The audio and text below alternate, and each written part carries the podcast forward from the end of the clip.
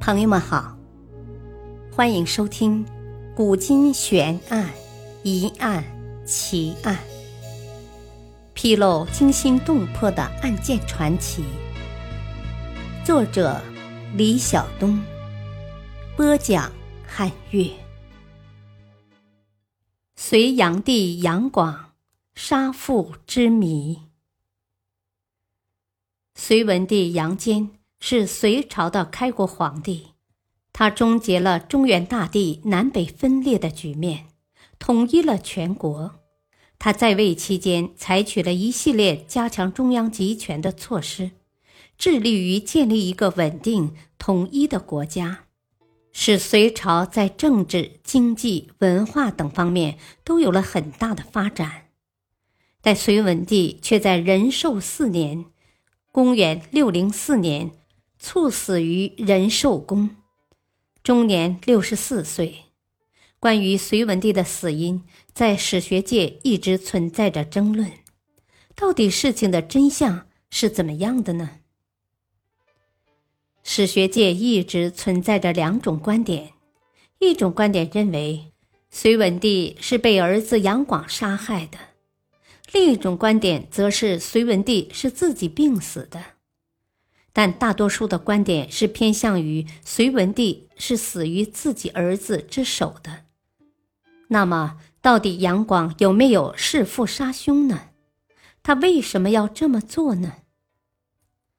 按照大部分史书的记载。隋文帝杨坚在建立隋朝后，便封了当时年仅十三岁的二儿子杨广为晋王，并让杨广做并州总管，而太子之位则由自己的长子杨勇担任。后来，隋朝兴兵灭南陈，刚满二十岁的杨广便被任命为统帅。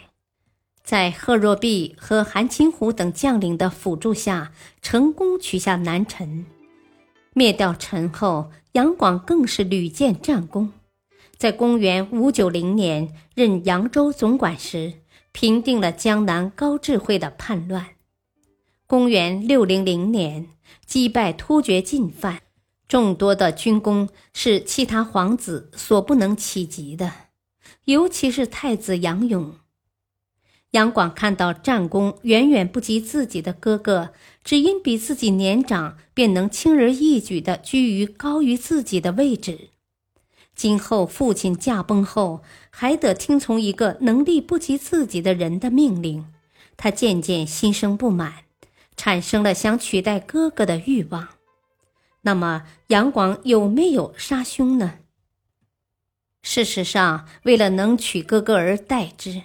杨广可谓是费尽了心机，他将自己伪装起来，尽可能的博得父母亲的欢笑，根据父母的喜恶爱好处事。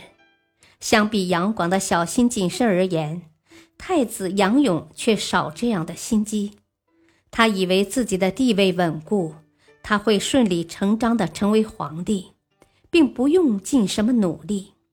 结果，他不仅冷落了母亲精心为他挑选的妻子袁氏，还奢侈浪费，贪好女色，使得父母都对他颇有怨气。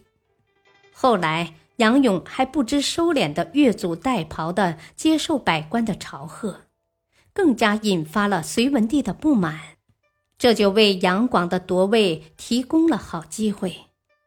在杨素的帮助下。隋文帝废杨勇为庶人，立杨广为太子。杨广首战告捷。事实，杨广为了让自己能顺利的登上帝位，并没有对被废为庶人的哥哥赶尽杀绝。他要留给父亲一个亲近兄弟、顾念手足之情的好印象。不久之后，隋文帝病重难起。杨广则认为这是自己登上九五之尊之位的绝佳时机，便写信给杨素，向他请教该如何处理隋文帝后事。意外的事发生了，送信人竟然误将杨素的回信送至了隋文帝手上，隋文帝当即怒发冲天，他想马上责问杨广居心何在，便宣召杨广入宫。恰逢此时，文帝的爱妃宣华夫人陈氏衣衫不整地跑进来，向杨坚哭诉太子杨广怎么调戏他。文帝顿时明白了，这个儿子一直居心叵测，留在身边是个祸害，便马上命人传大臣柳树、完颜、草拟诏书，想要废黜杨广，重立杨勇为太子。由于杨广在杨坚身边安插了不少探子，诏书还没草拟好，当晚杨坚便毫无先兆的驾崩了。历史上，隋文帝杨坚的死因并没有详细的史料进行说明。史学界猜测，由于是继任者杨广下的毒手，当时的史学家只能为尊者讳，不敢直抒杨广的过错。随后，由于年月的流逝，真正的史实被历史的长河淹没了，这段历史就变得扑朔迷离了。《隋书后妃列传》中对这段历史有如此隐晦的记载：初，上寝即于仁寿宫也，夫人与皇太子同侍疾，平淡出更衣，为太子所逼，夫人拒之得免，归于上所。上怪其神色有异，问其故，夫人泫然曰。太子无礼，上会曰：“畜生何足负大事？独孤诚误我，亦谓献皇后也。因忽兵部尚书柳树、黄门侍郎原言曰：‘召我儿。’树等将呼太子，上曰：‘勇也。’树言出阁为乐书起。”是左仆射杨素，素以妻侍白太子。太子遣张衡入寝殿，遂令夫人与后宫同侍疾者，并出就别室。俄闻上崩，而未发丧也。《隋书》此段记载虽未明指文帝被杀，但实际上已给世人留下推猜的余地。即文帝之死具有被谋杀的性质，因此隋炀帝的皇位来历才一直引起史学界的猜疑。由于正史的记载有所顾忌，人们难以一窥其真相；但野史的记载相比正史而言，便直截了当了。最早怀疑并直接指出隋文帝死于被弑的。是隋末唐初赵佚，在其《大业略记》中说道：“杨广当时得知父亲要废自己的太子之位，并立刻让杨素、张衡等人向仁寿宫里递进毒药，命令身强力壮的宫奴合力把毒药灌进隋文帝杨坚的嘴里。当时杨坚的呼救声传到宫外。”但无人敢逆杨广而进去救当时命悬一线的杨坚。不久，里面的人便对外宣称隋文帝杨坚驾崩。正因为有诸多野史记载，因此自隋文帝死至今，民间一直盛传杨帝弑父夺权一说。